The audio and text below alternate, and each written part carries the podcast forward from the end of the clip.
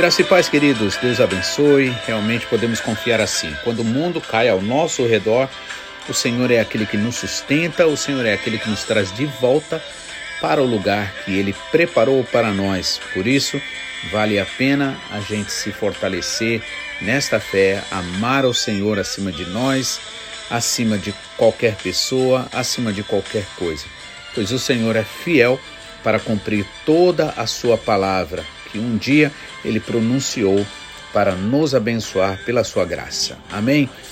Então, podemos ver hoje é, quando o apóstolo Paulo e Silas ali foram presos porque por um trabalho espiritual importante na vida de uma pessoa, que era aquela jovem que ela possuía um espírito de adivinhação e através desse espírito de adivinhação ela estava ali, né, usada pelo inimigo, anunciando ao invés do Senhor Jesus Cristo, pois o inimigo não tem interesse em que o nome de Jesus seja glorificado. Ele não tem problema, na verdade, é até ótimo que o nome dos homens ou de qualquer outro substitua o nome de Jesus para o inimigo, porque ele sabe que poder mesmo só há no nome de Jesus. E aí Paulo, perturbado com aquele com aquela situação, ele volta-se contra o espírito maligno naquela moça e declara: Em nome de Jesus Cristo ordeno-te que saias dela. E na mesma hora saiu. E aí o que acontece agora é que eles são presos, como a gente leu, mas eu gostaria de dar uma relida só para você é, se firmar bem no conhecimento da palavra de Deus, que é importante, porque com certeza é a palavra que Deus usa em um momento ou em outro para falar com você. Versículo 19 do capítulo 16 de Atos diz assim: Vendo os senhores da jovem, daquela escrava, que a esperança do seu lucro estava perdida, prenderam a Paulo e Silas e os levaram à praça, à presença dos magistrados.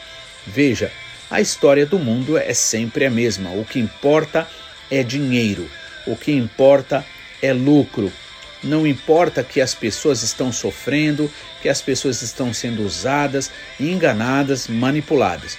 Portanto, Jesus deixou bem claro que aqueles que amam o dinheiro, ou seja, o amor ao dinheiro, é a raiz de todos os males. O Senhor Jesus não estava falando contra o dinheiro em si. Ele também não estava falando contra o fato de alguém ser rico. Ele estava falando do problema do amor ao dinheiro. Porque amor é para ser usado em relação às pessoas, né? Gostar é uma coisa, todos querem dinheiro, não há nenhum problema em querer dinheiro. O problema é quando o dinheiro se torna um Deus para nós. É quando nós nos voltamos e aí já não é mais a gente que controla o dinheiro, mas o dinheiro que nos controla. Por isso, Jesus deixou bem claro que é o amor ao dinheiro a raiz de todos os males. Por isso, um grande segredo espiritual é você fazer o quê? Ore ao Senhor, peça ao Senhor sabedoria para lidar na vida financeira. Peça, Senhor, ao Senhor milagres em relação a situações quanto débitos, quanto a pagamentos. Nosso Deus é o mesmo.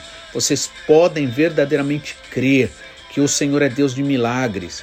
Claro que é preciso também entender uma coisa: muitas vezes se entra em dívida, se entra em situações de problemas financeiros, não digo todos os casos, porque com certeza não é, mas existem os casos que são por exagero, por consumismo, por descontrole ou até por um certo amor ao dinheiro.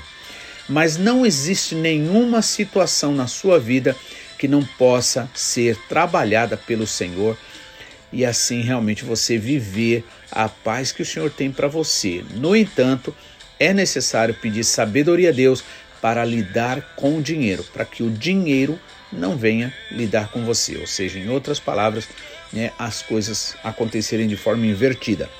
E aí aqueles caras vendo que aquela moça já não podia servir a eles, né, usando elas para falar sobre a vida dos outros, para adivinhar sobre a vida dos outros, o que acontece? Eles ficam revoltados contra Paulo e Silas e aí levam eles até a praça, apresenta aos magistrados, como diz no versículo 20, né, e acusa eles dizendo que eles perturbaram a cidade e que pregam costumes que não é correto, não é lícito receber por eles serem é, romanos.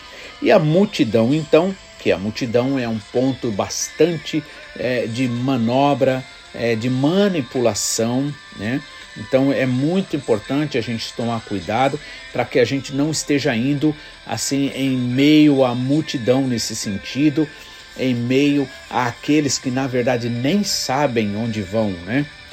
E aquela multidão então acaba se unindo aquele homem ali, aqueles homens, e unidas, e, e a multidão unida contra eles, contra Paulo, contra Silas, e os magistrados, rasgando-lhes as vestes, mandaram açoitá-los com varas. Ou seja, graças a Deus que Paulo e Silas, eles verdadeiramente, eles de fato amavam o Senhor. E quando a gente ama o Senhor, a gente está até disposto a sofrer por amor ao Senhor. Quando a gente ama a gente mais do que o Senhor, a gente não está disposto a sofrer. Mas quando se ama, sim, nós nos disponibilizamos, porque sabemos que mais vale a pena sofrer por amor a Jesus do que ter uma vida de regozijos aqui nessa terra, uma vida passageira. Aí, versículo 23 diz assim: Havendo-lhes dado muitos açoites, lançaram-nos na prisão, mandando ao carcereiro que os guardasse com segurança e ele, tendo recebido tal ordem, lançou-os no cárcere interior, Elias segurou os pés no tronco. Ou seja, algemaram ele, além de estar no cárcere ali, ainda dentro do cárcere, ainda estava presos ao tronco. Perto da meia-noite, mas perto da meia-noite, Paulo e Silas oravam e cantavam hinos a Deus, e os outros presos o escutavam. De repente, sobreveio um terremoto tão grande que os alicerces do cárcere se moveram. Veja que coisa maravilhosa que acontece. Paulo e Silas, eles são presos por amor ao Senhor Jesus. Eles são presos por fazer aquilo que Jesus Cristo disse que fazia e que nos destinou a fazer, que era o que? Jesus disse: "Eu vim para desfazer as obras do diabo". E aí Paulo e Silas, da mesma forma, estão ali sendo usados por Deus. Eles libertam aquela moça daquele espírito maligno, ou seja, aquela moça era presa duas vezes. Uma é pelo espírito maligno e a outra é porque ela se tornou escrava daqueles homens que se aproveitaram daquele espírito maligno que a usava e ali gerava-se muito lucro é, para eles. Aí eles ficam, é, são ali presos, né? Dá-se uma ordem para que o carcereiro os guarde com segurança. Veja só que coisa interessante. Homens de Deus, pessoas maravilhosas, pessoas do bem, e ainda assim é ameaça para quem? Para aqueles que estão nas trevas, para aqueles que estão na mentira, né? Havendo-lhes dado muitos açoites, lançaram na prisão, mandando o carcereiro que os guardasse com segurança, e ele, tendo recebido tal ordem, lançou-os no cárcere interior, Elias segurou os pés no tronco.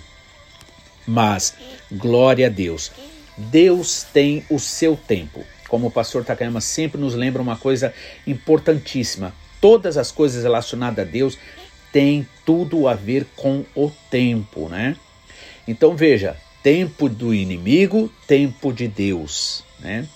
A Bíblia diz que o choro pode durar uma noite, mas a alegria vem pela manhã. Então, choro, meia-noite ou é, à noite é hora de trevas, é, horas de, é hora de dificuldade, de problemas, de situações complicadas, mas a, mas esse tempo ele tem sua limitação.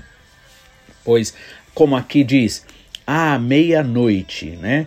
Você vê só que coisa maravilhosa. né, à meia-noite, Paulo e Silas ali estavam orando e cantando hinos de louvor a Deus, e os outros presos simplesmente os escutavam. Veja a importância de você louvar a Deus, glorificar a Deus, mesmo quando as situações são adversas. Mas isso só é possível se houver duas coisas. Primeiro, você está cheio do Espírito Santo. E para estar cheio do Espírito Santo, você tem que orar, você tem que pedir. Não esqueça que Jesus falou: pedi e dar-se-vos-á, buscar e achareis, bater e abrir-se-vos-á. Né? E a outra coisa é se você amar ao Senhor Jesus acima de você mesmo. Por quê? Se Paulo e Silas não amassem a Jesus acima deles mesmos, eles procurariam um meio de fugir, eles procurariam até um meio de negar. Mas como eles amavam o Senhor Jesus acima de tudo, eles disseram: não tem problema. Em uma outra parte, Paulo fala assim: olha, eu estou até preso, mas a palavra de Deus não está presa.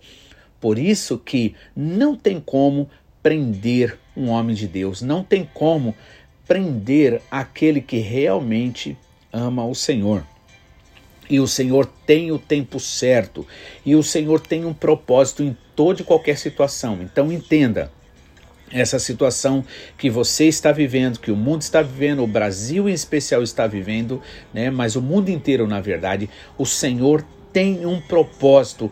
Enquanto você, eu ou cada um de nós não entender isto, de nada vai adiantar a gente ficar louco, desesperado, buscando uma saída, buscando cura, porque na verdade o Senhor tem um propósito e só o propósito do Senhor é que é capaz de trazer a paz e alegria que o mundo inteiro jamais, com todas as suas promessas, jamais pode nos dar. À meia-noite, Paulo e Silas estavam ali orando e cantando louvores a Deus e os outros presos simplesmente os ouvindo. E aí, de repente, veja só essa palavra, eu gosto muito dela. Por quê? Porque quando diz na palavra de Deus que de repente, né, Deus manifesta ali, significa o quê? Que as coisas, a libertação não está no controle do homem.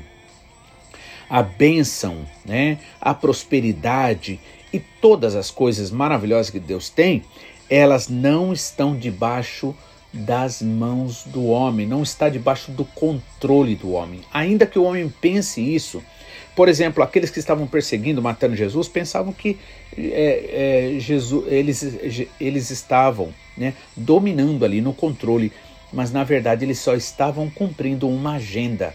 Então fique tranquilo, fique em paz, sabendo que o Senhor, Ele está no controle de tudo. Veio um tão grande terremoto e os alicerces daquele lugar foi movido, moveram, abriram-se todas as portas e foram soltos. Ah, os, solto os grilhões de todos. Veja, foi algo maravilhoso, algo manifesto do poder de Deus, né?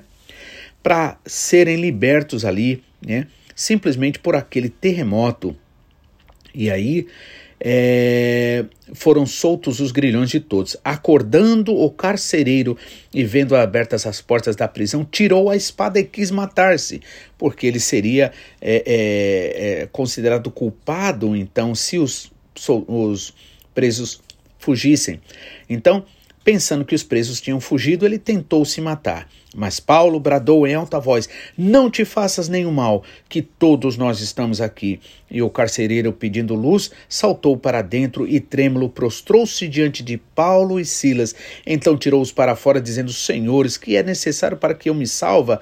E responderam eles: Crê no Senhor Jesus Cristo e será salvo tu e a tua casa. Veja que coisa maravilhosa. Paulo e Pe Pedro e Silas estavam presos é, fisicamente, mas a palavra de Deus e o poder de Deus na vida deles não. Até ao ponto do próprio é, o próprio carcereiro se entregar ali para Jesus. Que assim você entenda, que assim se compra na sua vida, em nome de Jesus.